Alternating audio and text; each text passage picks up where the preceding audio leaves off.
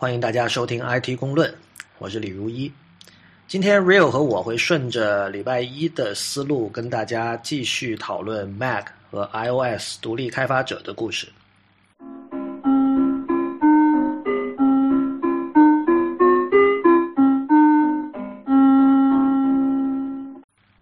呃，其实这个呃，刚才提到这种呃旧派的 Mac 独立软件开发者社群，其实挺有意思的。他们之前就是呃他们互相之间经常会卖来卖去的，你知道？就是很多时候，比如说一个人他一个小公司吧，他就做了两个软件，但是慢慢的他发现他一个人真的独立难支，两个软件他都照顾不了的时候，他可能会把一个卖掉。比如我们知道，呃，最近比较有名的例子可能是那个 Marco Arman 把 Instapaper 卖掉了，卖给了这个 BetaWorks。但是之前其实有很多其他例子，有很多就是可能没有 Instapaper 那么有名的例子，呃，比如说像我刚提到的那个 Mars Edit，呃，这其实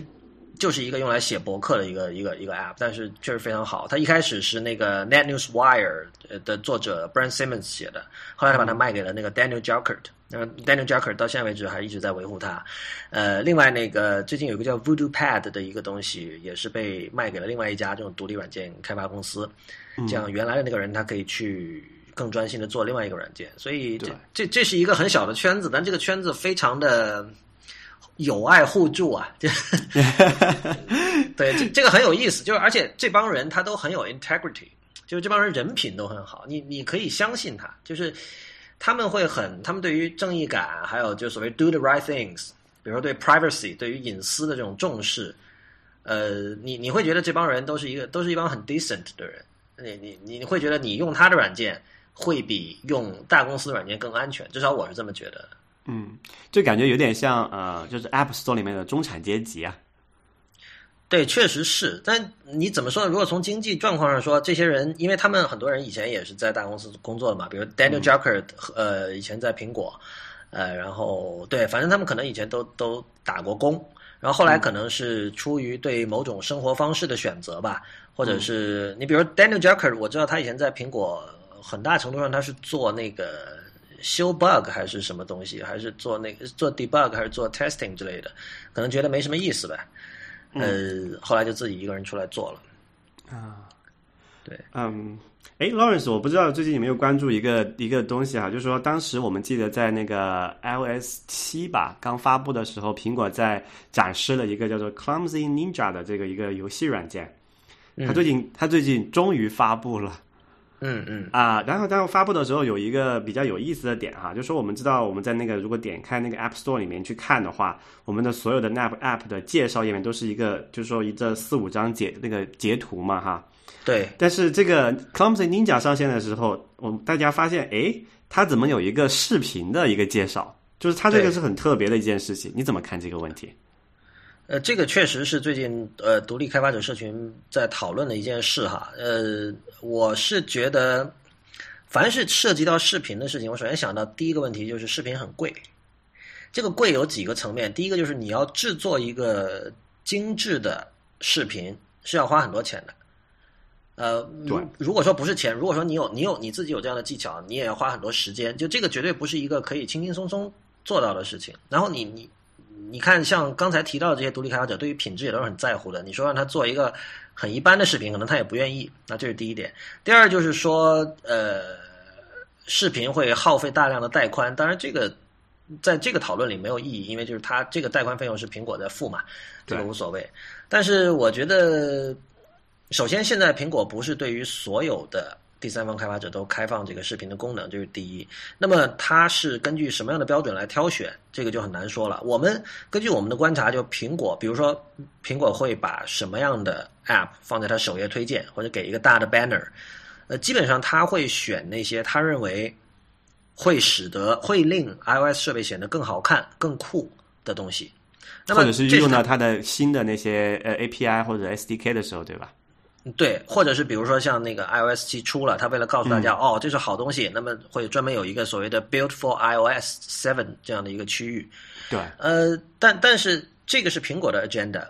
那么它的这个 agenda 和你作为一家作为一个独立软件开发者，你们的这个这个商业上的目标很可能是有冲突的。比如你要做的事情，可能就不是说呃特别能够体现。它的某种新的技术、新的 API，就不是那样的东西。那么虽然你的 App 可能在其他方面仍然做得很好，但是你就因为这样，你你不会有机会被它 feature，或者是你的商业模式跟它是有冲突的，或者说你做的一个什么东西，它也正在做，那它更加不会去去推荐一个你第三方的这样的一个东西哈。那么视频这个就是说到刚才这个贵的问题，就是我们首先可以想到，如果说大公司，呃，大公司因为它有足够的资源来做这样的东西，它可以比如说请一个外包，一个很很很专业的一个视频制作团队来做这样一个视频，做的非常的精美。如果这么做的大公司越来越多的话，那么用户会看到越来越多的呃，在越来越多的 App 里看到精美的演示视频。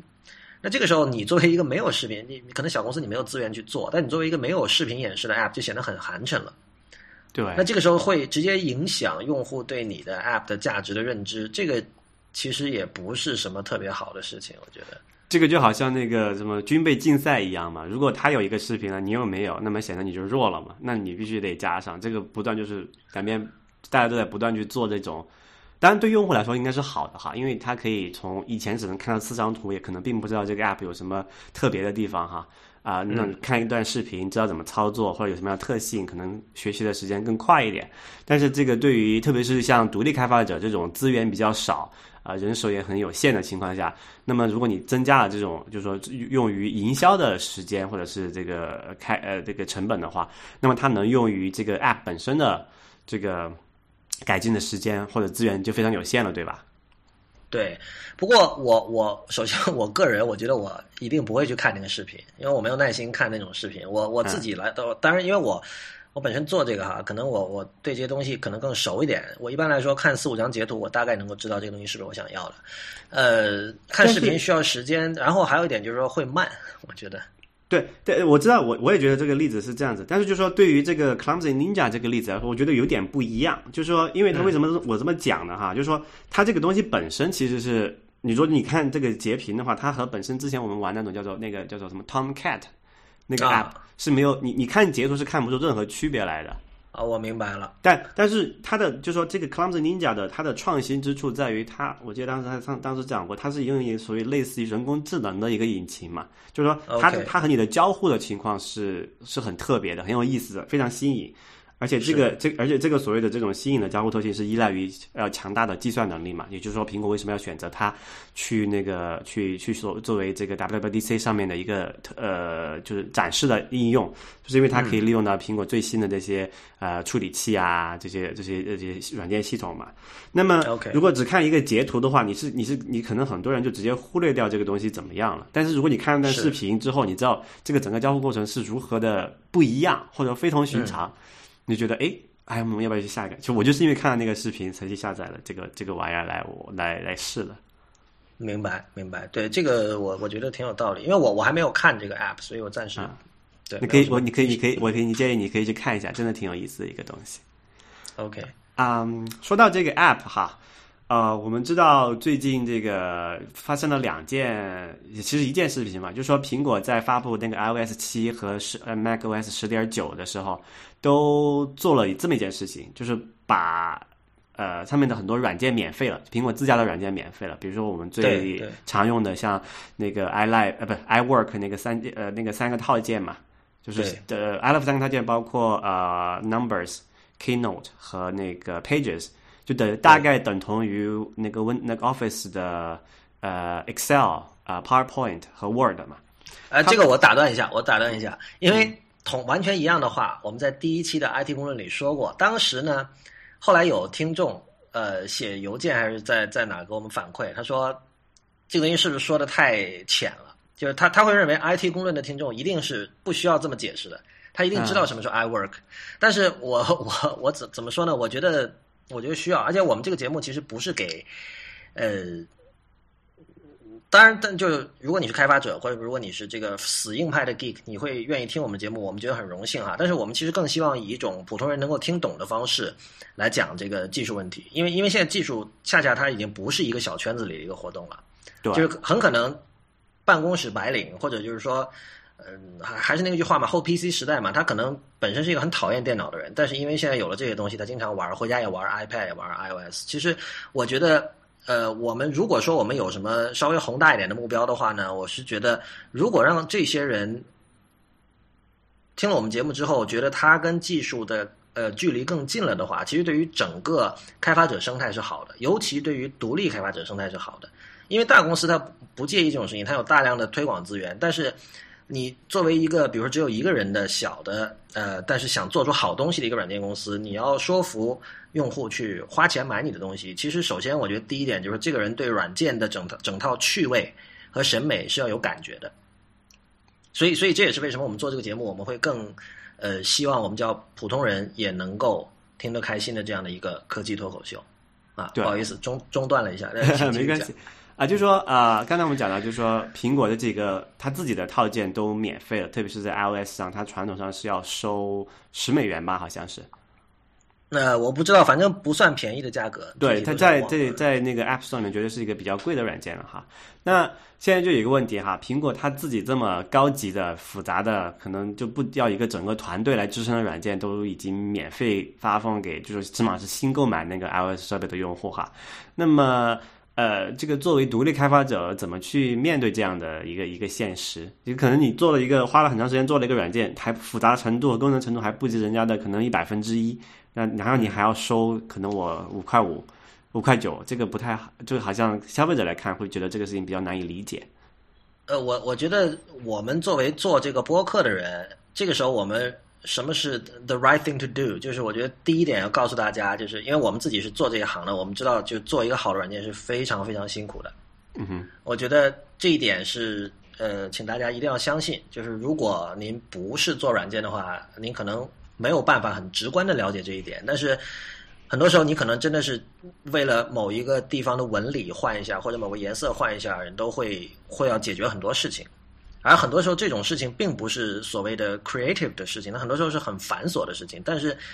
呃，所谓的魔鬼在细节嘛，魔鬼在细节这句话，你你在媒体上读到，你会觉得哇，很高端，说的很对。但是，你如果实际在工作中处理这件事情的时候，真的，比如说，如果你那天感冒了，你你是流着鼻涕，然后你还要去处理这些细节的时候，你真的是很想骂娘的，有的时候。所以，所以就是说，你你看到的那种最好的软件，其实都是有这种无数这种令人非常讨厌的这种细节构成的。呃，所以呢，包括苹果软件也一样。当然，我们知道苹果商业模式就是它靠卖硬件赚钱，然后因为它现在卖硬件赚的钱足够多，所以它可以用那部分钱来补贴这个做软件开发这部分的成本。只要它这个计算公式能够赚得下去，它就可以这么做。因为对于苹果来说，呃。如果一个人买了呃 Mac 也好啊，iPhone 也好，他能够发现哦，里面有这么多免费的软件已经可以用了，肯定对他来说他会更愿意买 iPhone 或者 Mac，对吧？所以对他来说就是有好处的。所以，呃，从苹果最根本的商业模式上讲，他不会希望他的软件越来越贵，恰恰他希望的软件软件越来越便宜。那么你说的很对，这个就会影响一般人对于软件的认知哈，因为就是首先不是大家都会。去听像我们这样的播客，那一个普通人他确实会觉得，Pages 和 Keynote 这样复杂的软件都可以免费，为什么你做一个小小的一个 App 要收费？呃，这其实我今天想到另外一件事情，就是说，如果嗯，如果把这个买软件作为一种呃视为一种休闲行为，而且它其中包含某一种这种趣味在里边，就是它是一种可以审美的东西的话，那不免就要提到最近。经常看到的一句话，就是说，嗯，那是怎么说？一分钱一分货，然后一毛钱两分货，然后一块钱三分货，大概是这样吧。反正它大概的意思就是说，你的质量到达一个程度之后，你要再提升一点点质量，都要付出巨大的金钱，就付出巨大的成本。我觉得，你你无论是你是玩什么的人，你肯定对这个东西是有有，你你马上会明白我在说什么。比如说，你无论是玩自行车的，或者玩音响的。你会知道，可能比如说，呃，一个一百块钱的音箱和一个一千块钱的音箱，它的差距很大。但是你比如说，呃，十十万块钱和一百万的这种音箱，它之间的那种差距，就真的是一般人是听不出来的。然后一般人也会觉得不值得这个价钱。但是真正的玩家，他能听得出来，他能够会会会觉得它是值这个价的。那么这个时候我们看，确实，比如说之前我举个例子，之前有个叫 Camera Noir 的软件。就是它是在那个那个时候，好像 iOS 七还没有出来。那么它的它唯一的一个作用就是说，它加了几个那种黑白的那种很有以前那种黑色电影质感的，就是 noir 嘛，法文的黑色这个词，有那种质感的那种滤镜。也就是说，你拍照，你可以给它加上这么，让它加上这么几个滤镜，各种风格，一共好像也就三四种的样子，它只有这一个功能。那你想一下，这个 app 它是卖钱的，哦它我不记得零点九九美元还是一点九九美元了。但是一般人会觉得这个事儿事情就很很扯淡嘛，因为你说哇，现在那个我有我有 Instagram，我有 Path，然后各种滤镜软件那么多，然后你这个只能做几个黑白滤镜，你凭什么收钱？我我觉得首先这是一种趣味，比如它它不是说什么滤镜都做，它只做那种具有比如黑色电影风格的那种那样的滤镜。另外就是说，作为我个人来讲，我觉得。花钱买这样的软件也是，确实是对这个开发者的一种支持。因为固然你买了这个软件，可能对你没有什么直接的用处，因为 Camera Noir 我其实现在不太用的。但是你就是我觉得第三方开发者作为一个 community 来讲，只有他们知道有很多人会去愿意花这样的钱，才会有更多人会加入这个 community，才有可能出现更多更好的软件，就是这样。而且而且说老实话，这真的没有多少钱，一美元、两美元的价钱，对吧？对啊，其实就外面就吃个在面馆吃个面，大概就这个成本。所以呃，你你刚才说那个问题，呃，怎么说？我觉得一定会有影响，但是具体会它会不会真的造成第三方独立开发者这个市场的收缩？我觉得现在还不知道，真的要到时候再看。但是我觉得像一开始提到的那个 Fantastic Cal 二。这个版这个这个软件它能够排到这个收费总榜第一，其实是给人还是给了人一些信心的。也就是说，那个至少在美国哈，因为刚才说的是这个美国的总榜，就大家还是会对于这种小作坊做出的精品是有购买欲望的。对，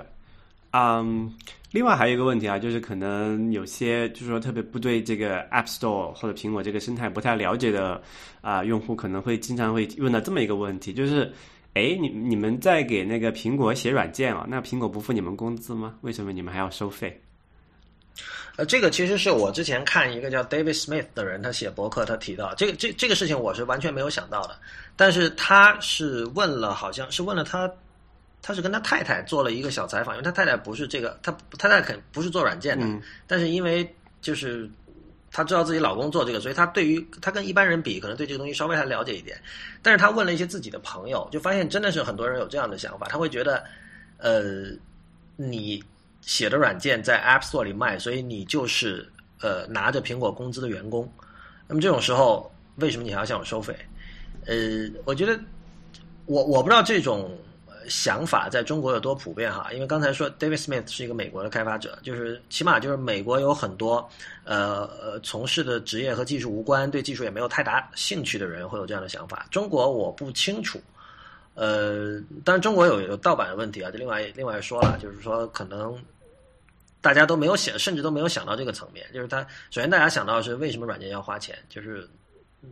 在很多人看来，可能软件从来就是呃没有必要花钱的。就是说，能够免费下载到的东西，都都是不需要花钱的吗？对他，他甚至都可能不这么想，就是因为这已经成为一个习惯了。就这就像，比如说很多人，像我们，比如说，如果我要下一个软件，我一定是去它的官方网站嘛，去这个开发者自己的软件。但是有很多人可能习惯了去太平洋电脑网。去像 PC Online、PC Home，还有什么华华对对，去这样的地方下，其实这个有可比性。就虽然这这，我不是说这些网网站上的软件一定是盗版或者一定不是盗版，我不知道。但是就是说，这是两种不同的使用软件的心态吧。就是呃，对于有的人来说，有那么一个地儿，那个地儿是可以下载到大量的软件的。那么一旦说我需要什么软件，我就去那个地方。你可以这么看，就是电影里有所谓的作者电影这么一说。那作者电影一般人如果不是特别呃不是影迷的话，可能不太不太容易理解为什么要这么强调。因为难道不是每个电影都有作者吗？那作者电影的意思其实就是说，你他这个作者的身份在这个电影里，作者的趣味和气质在这个电影里显得非常突出。因为电影是一个协作的一个产物嘛。但是呢，你从中你未必能够很直接的看到，比如说导演或者说制片人他的那种那种趣味和气质。但作者电影不是那样的，所以。比比如说，像我们，我们会很，我们会很注意这个，呃，这个这个软件背后的这个人是什么样的性格。比如像 Marco Arman，他就是一个，首先他性格很鲜明，而且他是会不断的解剖自己的一个人。他他他会不断的通过播客，还有他自己的博客，来讲他某一个软件的整个的构思过程，呃，某一个设计上的这种的决定，为什么要这么做，为什么不那么做？对就他会他非常透明，他这个人很强调这种透明性。呃，那那个 Lawrence，就是我们另外还有一个呃关于 App Store 的一个问题哈，就是说，嗯，就特别是这个 iOS 七出来之后，包括我们像看到刚才你讲的那个 Fantastic 二，它的这个一个例子，还有之前我们提到的像 Reader 啊，这些都遇到一个问题，他们要出这个针对 iOS 七的新版本嘛，那么他们新版本等于是从基本上是重新从头重新做一遍了。那么在这种情况下，这个开发者他想要说我这个版本进行一个升级，然后那么我要再次进行付费，但是这个 App Store 本身它又没有一个这个付费升级的机制嘛？那等于说，其实你假如说你买了那个 Fantastical 一，现在你要用 Fant Fantastical 二，你其实还是要就等于是一个全新的 App，你要重新买过的。然后这就造成了一些很多人对这个不满嘛，因为我们知道在传统的这个 OS Ten 的这个平台上面，Mac 上面啊。就说我们买了一个软件，然后我买后续升级的时候，通常是会有一个优惠的，就说比如说一个折扣，呃，这样的话对于这个开发者也有好处嘛，它可以更好的留存它的旧有客户群，因为你给用户一个一个一个理由选择你，而不是选择你的竞争对手嘛。但这个 App Store 并没有提供这样的机制，那么作为一个开发者的情况下，你是怎么看这件事情？你要我下一个结论的话，用广东话说是“牟利机构在场”，就是说怎么说呢？付费就升级，然后可以向用户再收一次钱，这件事情未来很可能。就我首先我觉得 App Store 不会支持这个东西，理由就是刚才讲的，对于苹果来说，商业上他会觉得软件的价格越低越好，对他来说是有好处的，甚至免费是有好处的，对吧？呃，这是其一，其二就是说。嗯，我你你其实可以这么想了。之所以我们会有这种软件升级可以收费，其实这个也是人定出来的一个规则，是以前的这个开发者社群定出来的规则。当然，这个背后是肯定是有它的道理的，因为就是一般人可能不知道，一般人可能觉得软件写完了，这个开发者的工作就结束了，但其实不是的。之后比如说修 bug，因因为只要是软件一定会有 bug 嘛，对吧？修 bug 你是需要人不断的去投入时间和精力的，然后同时你要可能要增加新的。功能，然后就是你你所处的平台，可能它会有，比如说你从这个十点八升到十点九哈，Mac OS Ten 的那个版本，那你的软件是不是还能够继续的在上面跑？呃，所有这些东西其实加起来的工作量是完全就是这是 full time job，这不是一个可以随随便便处理的一个事情。所以那这些工作量一定同样也有也得有人来买单，那么就提出了 OK，我现在有一个升级价，对吧？你你你，我当软件凡是有大的升级的时候啊，再收一次钱。但这个事情其实，如果是我我假设你是一个二零零零年出生的人，你现在去跟他讲说，以前曾经有一段时间，呃，软件升级是要收费的，因为就是它软件并不是说写完就完了嘛，你要修 bug，然后你要增加新功能，你要适配新的操作系统版本，诸如此类的。那么我我我们现在当然很明白了，我们因为你这么多人力和时间投入进去，肯定是得有人买单的，对吧？但是这个事情就是说，我觉得这个时代已经过去了。就是在在在 App Store 的时代，确实，呃，对于现在的小朋友来说，你要让他去认同这一点很不容易。如果是一个两千年出生的人，你去跟他讲这个东西，他会觉得这跟我完全没有关系嘛？呃，对，以前是这样的，对，这样很好，这样也有它的也有它的合理性。但是问题，今天的世界就不是这样了。那么这个时候，就作为开发者，我觉得如果你选择，我相信开发者选择 App Store 肯定是觉得这是一个非常优质的渠道。很多人是真的是不舍得放弃的，哪怕是已经在这个独立开发者的圈子里已经有相当的威望的这种，而且经济上也比较成功的开发者，他们仍然没有说哦，OK，我不管你，你这个审核规则太麻烦，你限制太多，我就是我就是我就不进 App Store 了。我这这里指的是 Mac App Store 哈，主要。我觉得这样的开发者其实是很少的。那么你进去之后，就是说你你只能按照在它的规则之下，就是所谓拿一句老话说，带着镣铐跳舞呗。那我们看一下，就是其实呃，这种有了大的更新，就同时出一个新的 App，就让大家要再花一次钱买一个新的 App，这样做法，呃，最初是也是那个 Treaty 的开发者，就是 Lauren Brichter，他第一个这么做的，而且他做这件事情的时候非常早，我记得是零九年。我不记得零九年还是一零年的，就是 Treaty 一升级到 Treaty 二的时候，它的变化很大，因为那个 Treaty 二是第一个把那个下拉刷新这个手势引入 iOS 圈内的一个 App 嘛。然后除此之外，当然它有很多别的功能，而且它整个 App 的整个信息架构也设计的非常非常的精彩。所以呃，反正他当时是觉得这个东西我投入了足够多的时间，而且我觉得它走足够的好，我有我有这种信心去说服大家再花一次钱，那他成功了呀。所以，Lauren b r i c t e r 确实是一个非常非常难得的一个家伙，就是他在很多层面上，他都非常非常的前卫，而且他是预示了很多一两年后会发生的事情。比如说，那个他后来做的那个小游戏叫 Letterpress，那个是在 iOS 出来之前就出来的一个东西，是一二年，二零一二年十月还是十一月上的，好像。但那个时候，你就感觉它是一个从 iOS 七的时代穿越回来的一个 App，就是你放到今天。Letterpress 在 iOS 七的环境里会完全不觉得突兀或者奇怪，尽管它是在这个 iOS 七还有大概一年多才不到呃呃七八个月的时间才出来的那样的一个时候做的，所以这有点说差了。但是就是说，呃，付费升级，我觉得呃不要去期待说 App Store 某一天会支持它，就是像以前旧时代那样的去支持它。但是呢，你如果说你对你自己的 App 的品质有着十足的信心的话，你是可以采取这种呃，把这个新版本做成另外一个 App，再额外收费这样的一种方式的。说到这个，我其实想说一点哈，虽然之前我们有很多吐槽哈，对于包括对于审核规则，呃，对于这种。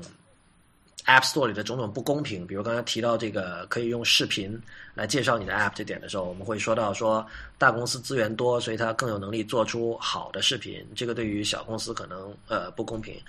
呃，但我觉得其实这个并并不值得抱怨，因为总体来说，我就从根本上说，App Store 是公平的。为什么？因为只要是人设计出来的系统，一定是不完美的。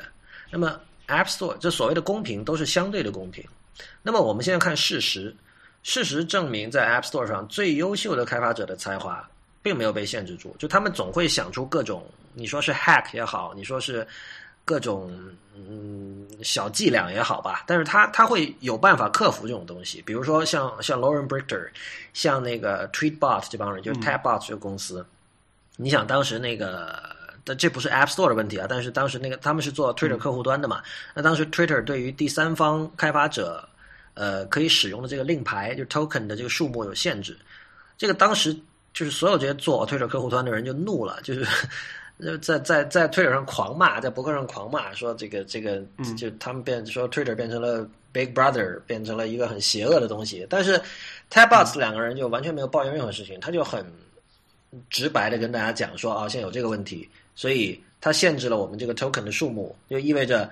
能够买我们的 app 的总这个总人数是有限的。所以，那么很抱歉，我们这个 app 卖的比较贵，因为呃，Tweetbot for Mac 当时出来的时候是卖二十美元嘛，所以他说没办法，但他不抱怨。然后后来他做的也很好，呃，所以我觉得就是说，事实证明，在 App Store 上最优秀的开发者并没有被限制住。那么。App Store 它催生出来的令人惊艳的 App，或者说引领了潮流的 App 的数量，肯定是远远大于其他任何平台的。我觉得这件事情是毫无争议的。所以呢，你怎么说呢？你你你可以说 OK，比如说那个 Google Play，呃，它可能审核上没有那么麻烦，或者怎么样，它更开放，或者说更自由，限制少。但是有有有多少有多少 App 是有多少 Android App？让你觉得是非常精致，或者说非常惊艳，或者说引领了什么潮流的，其实是没有的。所以，所以我觉得刚才我说 App Store 就苹果的 App Store 最终还是公平。这个公平是指它告诉我们一件事情，就是说天赋这种东西是真实存在的。对，现在是心灵鸡汤时代啊，就一般人会说这个努力是多么的重要，就是说那句名言嘛，就是说以大部分人努力的程度，还根本达不到拼天赋，但是。我们看到在 App Store 上，大家是在拼天赋。换言之，呃，有些人在抱怨，但是最有天赋的开发者其实是仍然可以活得很好。所以从这个意义上说，我觉得它它是一种公平，而且这种公平，我觉得反而是一种从结果来说，它让我们享用到了更多好的东西。它让我们享用到了像像这个 Tweety 二，像 Letterpress，像 Tweetbot。像像这个 Fantastic Cal 这样的这样的软件，那我觉得这是我乐于看到的一个结果。好，那我们今天的关于呃 Mac 和 iOS 独立开发者的这期 IT 公论到此就结束了。谢谢大家收听，呃，也欢迎大家在我们的社交网络上关注我们。我们在新浪微博叫 IT 公论，公司的公论点的论；我们在 Twitter 和微信上面都是叫 IT 公论的全拼。那么，另外我们最近推出了一个新的小栏目，叫做短打。呃，这是一个在每天晚上九点，呃，北京时间九点定时发出的，长度为一分钟的这个科技新闻的快速播报。也欢迎大家收听，呃，这个短打每期是同时通过我们的微信账号以及我们的网站，呃，发出的。那么谢谢大家，我们下期再见。